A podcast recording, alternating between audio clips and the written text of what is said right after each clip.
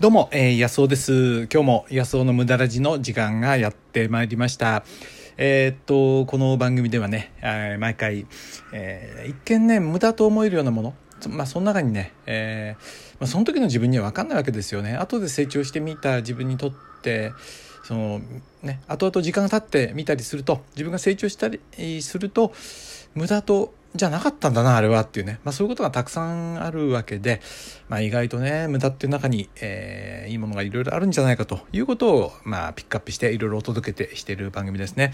今日はね、えー、実は我が家の家業にとって、えー、っと、まあ僕は直接関わってないんですけど、家業にとってすごくね、まあ大切な日なんで、えー、我が家の家業についてね、えー、考えてみたいと思います。お楽しみに。はい。えー、っとですね、まあ、あの、あれですね、あの、えー、今日はですね、まあ、これ、この放送ね、いつ聞いていただくか、あまあ、あれだと思うんですけども、今日は10月1日で、あのあまりま季節感なくこれやっててあの放送してるんですけどね。というのはこれを聞いていただくタイミングがあなたのその聞くタイミングがですね、まあ、10年後かもしれないし1年後かもしれないし、えー、っと明日かもしれないしね。分かんないんで、まあ、そのあまり季節感とかその出来事その時事ネタっていうものは扱わないようにしてるんですけど今日はねちょっと、えー、あえて、えー、ちょっとねそういう話になるんですけど10月1日なんですけどうちの両親が今から50年前にあの家業を転業した日なんですね。転業っていうか新しい商売を始めた日なんですよ。で、まあ、50年その商売続いてるわけなんですけどね。でえっとまああのまあ僕も覚えてるんですよ。すごくよく覚えてて。うちはね織物工場だったんですね。だから僕は大人になったらあの織物工場のね、えー、社長？社長っつったって小さい零細企業ですよ。のね社長になるもんだとばっかり思ってましたね。でいい仕事だなと思ってました、えー、うちで織物を織ってですね、まあ、シーツなんかなんですけど、えー、綿の織物の機械を回してですね。えー、女工さんに働いていただいてそれでそれを作ってで東京の問屋に納めると、え、東京のデパートなんかにもね納めに行って。僕はその納めに行く仕事によくついてってですね、保育園の頃とかさすがに学校に行ってからは、えー、学校でしたけども保育園の頃はね、えー、休んで一緒にね納品に行くのが楽しみでそうするともうあの自分の田舎にいては見れないようなものがいっぱい見れるわけですよ。もう当時はねもう高度成長でものすごいあのオールウェイズ三丁目の夕日ってまさにあの通りのまあ、東京が見れてですね面白かったですね。でねいや僕も大人になってねこういう仕事したいなと思いましたよ、えー、ところがうちの父親がね、あのー、体調を崩してですね、まあ、その無理な労働はできないってことになって我が家は大変なまあこう心配をいろいろその将来をね見据えて方針をね変えるかどうかっていうところに行ってこう突きつけられたわけですよね。でいるあれこれ両親もこう苦労してですね、えー、考えてで父親もその事務だとかそういうのは得意なんで父親のその事務能力そして母親の行動力を生かすっていうんで、まあ、あの保育事業にその転業していくわけなんですよねそれが50年前なんですよ。でも当時はそう全く着目されてなくて今でこそねやっぱ保育産業っていうのはね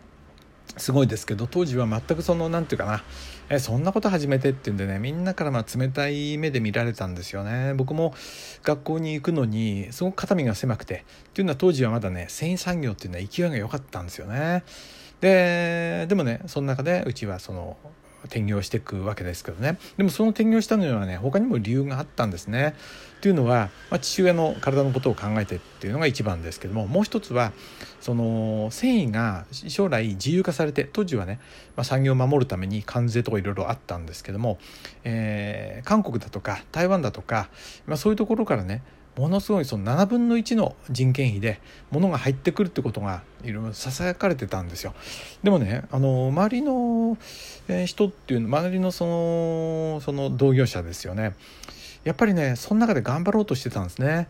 なんで借金をしてあのコストを抑えるために人件費を抑えるために借金して全自動のね機械とかを入れてった中でうちだけがですね全く違う方針で転換して、まあ、保育産業の方に行ったんでねすごくその何て言うかなあんなことやってっていうのが一般の常識的な見方だったんですよね。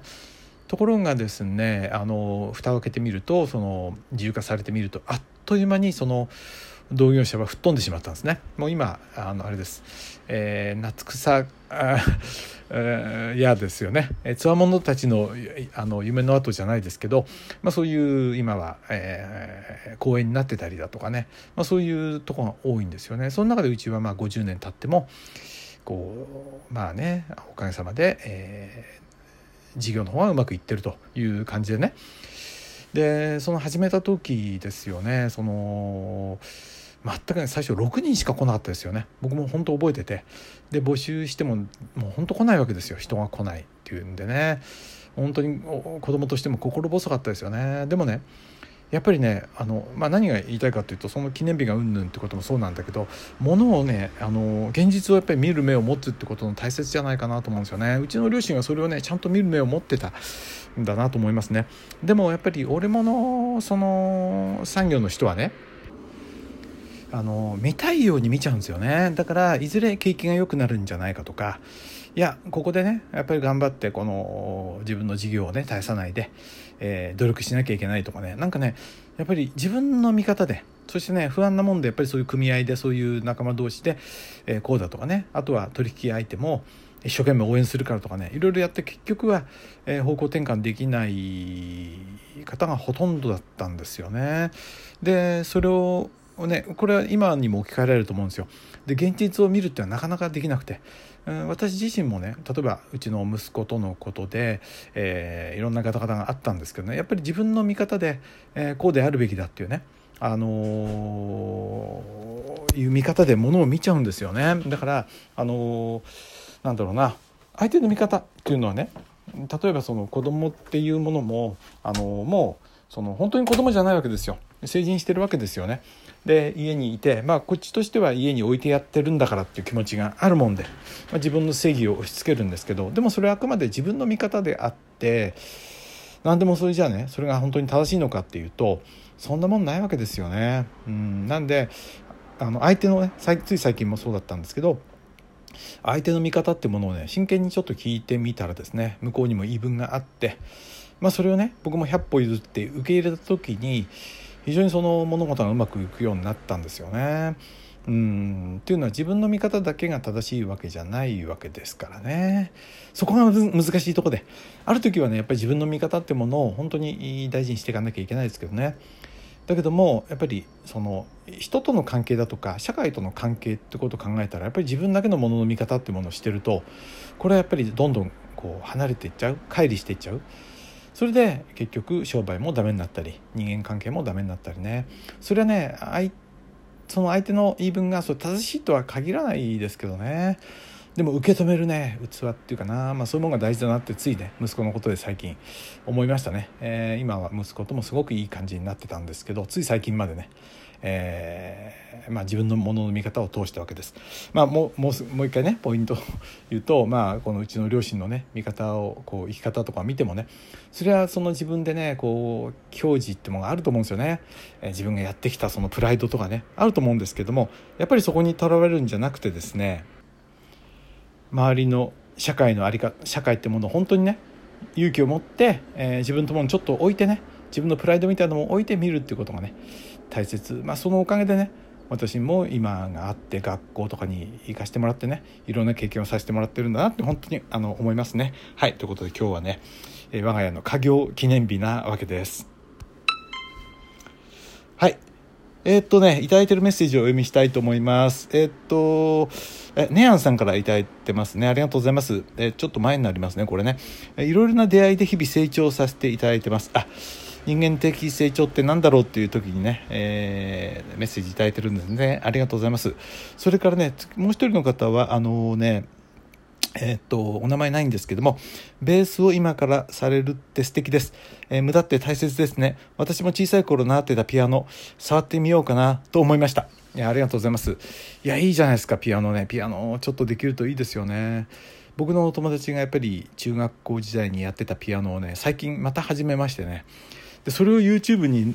撮って人に見せたんですよね。まあ下手ですけどすごくいいんですよ味があってね。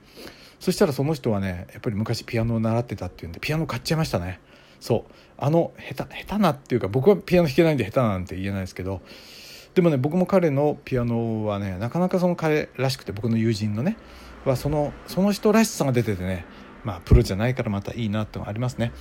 うん。音楽があるっていいですよね人生にね。自分が特に演奏できるものがあるっていうとそれがそんなに上手かどうかってことは別としてやっぱり音を奏でるっていう楽しさがあるかな。はい。ということで、えー、今日も最後まで聞いていただいてありがとうございました。そうでした。今日はね、えー、家業記念日。えー、現実を見るか見たいように世の中を見るかというお話で、えー、でした。どうも安尾でした。